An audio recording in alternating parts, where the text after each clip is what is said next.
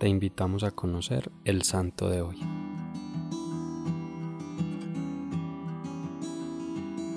Hoy conoceremos la historia de Santa Paola Elisabetta Cerioli. Costanza Cerioli nació el 28 de enero de 1816 en Soncino, Italia. Fue la última de los 16 hijos de la familia noble de Francesco Cerioli y Francesca Corniani. Desde pequeña sufrió de una condición cardíaca que afectó toda su vida. No obstante su fragilidad, a los 11 años fue enviada a Bérgamo a estudiar y allí permaneció durante cinco años. Sufrió mucho por la soledad al estar lejos de casa, pero, según lo recuerda San Juan Pablo II, esta experiencia le ayudó a crecer en la convicción de que solo podía depender de Dios y solo en Él hallaba consuelo. A los 19 años regresó a su tierra natal, donde le aguardaba un matrimonio arreglado por sus padres con Gaetano Busecci, un viudo de 59 años, también perteneciente a la nobleza. Su matrimonio duró 19 años, marcados por el sufrimiento, a causa de su condición de salud, del carácter difícil de su esposo y de la muerte prematura de sus cuatro hijos. Carlo, el que vivió más años, solo llegó hasta los 16. Antes de morir, consoló a su madre con estas palabras proféticas. Madre,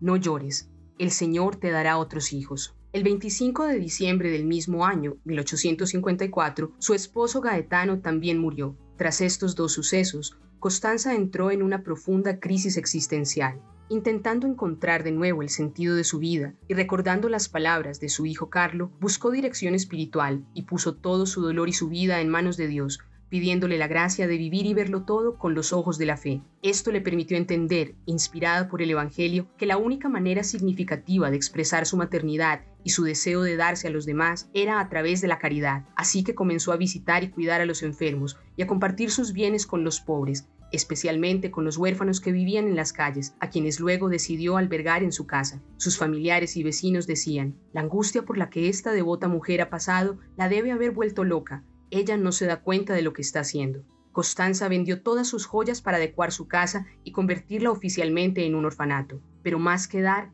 ella decidió darse, así que entregó definitivamente su vida a Dios, haciendo votos perpetuos de castidad, pobreza y obediencia. Como el Evangelio vivido con coherencia y pasión siempre contagia a otros, otras jóvenes decidieron unirse a su obra, y acogiéndose siempre a la voluntad de Dios, decidió redactar la regla con la que daría origen al Instituto de las Hermanas de la Sagrada Familia el 8 de diciembre de 1857, en la fiesta de la Inmaculada Concepción. Adoptó entonces el nombre de hermana Paola Elisabetta y resumió el carisma de su congregación con estas palabras, la humildad, simplicidad, pobreza y amor por el trabajo, hallados en la Sagrada Familia de Nazaret, son lo que constituye la espiritualidad específica de este instituto. Las hermanas que pertenecen a él deben esforzarse por amoldarse a esta vida escondida, llena de recogimiento, y con el mismo espíritu de laboriosidad humilde que Jesús, María y José vivieron en este santo hogar.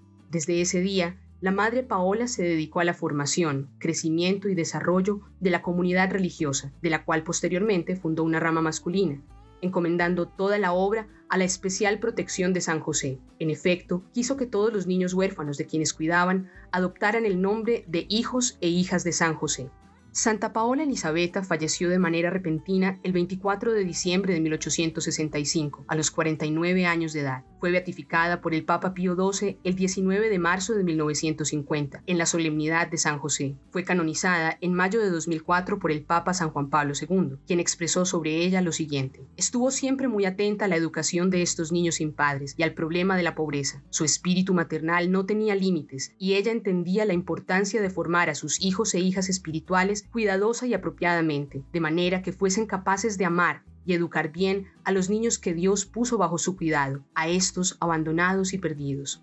No es casualidad que celebremos hoy, en la víspera de Navidad, la fiesta de esta santa, quien nos invita a entender que la Navidad implica necesariamente acoger a la Sagrada Familia en el pesebre de nuestro corazón, de nuestro hogar, de nuestra vida entera. Acogerles significa adoptar el Evangelio como proyecto de vida, vivir desde la humildad y el don de sí que caracterizan a Jesús, María y José, hacer de sus sentimientos los nuestros y amar con obras concretas a aquellos que hoy son invisibilizados y descartados, aquellos a quienes, como en aquella fría noche en Belén, la sociedad les cierra las puertas incluso de la vida. Nuestra tarea para esta Nochebuena es contemplar al Niño Dios en oración y pensar en el regalo que Él quiere de nosotros y en la manera de materializarlo a lo largo de este año de San José, que empieza y termina en una fiesta de María, porque la Sagrada Familia siempre está unida. Santísima Virgen María, San José, intercedan por nosotros para que su Hijo nazca verdaderamente en nuestras familias y podamos amarle siempre en los más pequeños y desprotegidos, que tanto necesitan ver en nosotros el amor de Dios que salva y dignifica. Cristo Rey nuestro, venga tu reino.